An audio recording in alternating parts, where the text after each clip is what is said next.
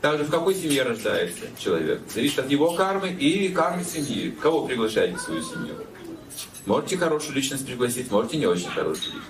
Например, молодые люди напиваются на свадьбе, на собственной, и начинают ребенка в пьяном угаре. Кого приглашаете, скажите?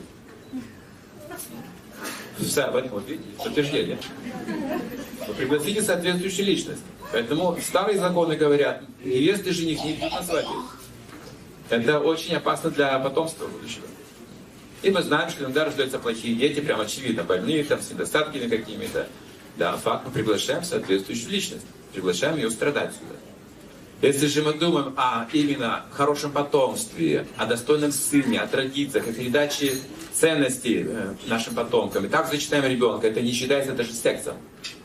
Это божественный акт, потому что секс это просто наслаждение гениталией. Это животное, как бы такая биологическая сторона нашей жизни. Но если мы добавляем в свое сознание ум возвышенный, это уже не секс. Это уже другое, это, это что-то выше, это от Бога уже духовное. Поэтому человек, видите, с одной стороны, как животное, то можно рассмотреть, с другой стороны, можно рассмотреть его как дух. Вот что, что для нас важно, разделить эти понятия. Скажите вот вопрос к аудитории. Как вы думаете, вожделение и любовь – это синонимы? Это равнозначные понятия или нет? Нет. Видите, все согласны с этим?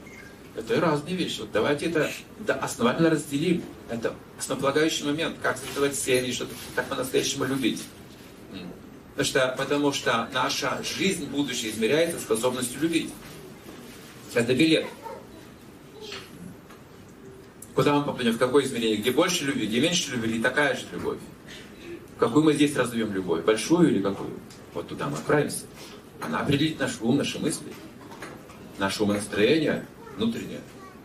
Вот это тонкие законы реинкарнации, так скажем. Они не сложные, нет, нет. Примерно после смерти месяц-полтора уже человек перевоплощается. Это в хорошем случае. В плохом случае может зависнуть надолго, если это самоубийца, например, человек, который в тонком теле будет оставаться очень-очень долго. Это страдание принесет.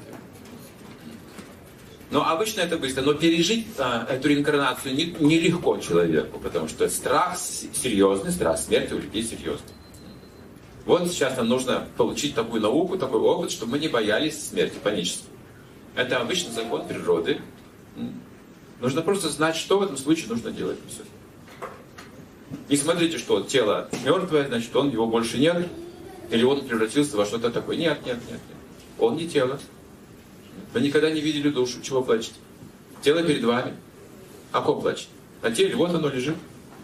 Нет, он ушел. А куда? Кто ушел? Дух. А вы никогда не видели его? Чего плачете? О чем скорбите? Видите, все это исходит от наших каких-то иллюзорных представлений.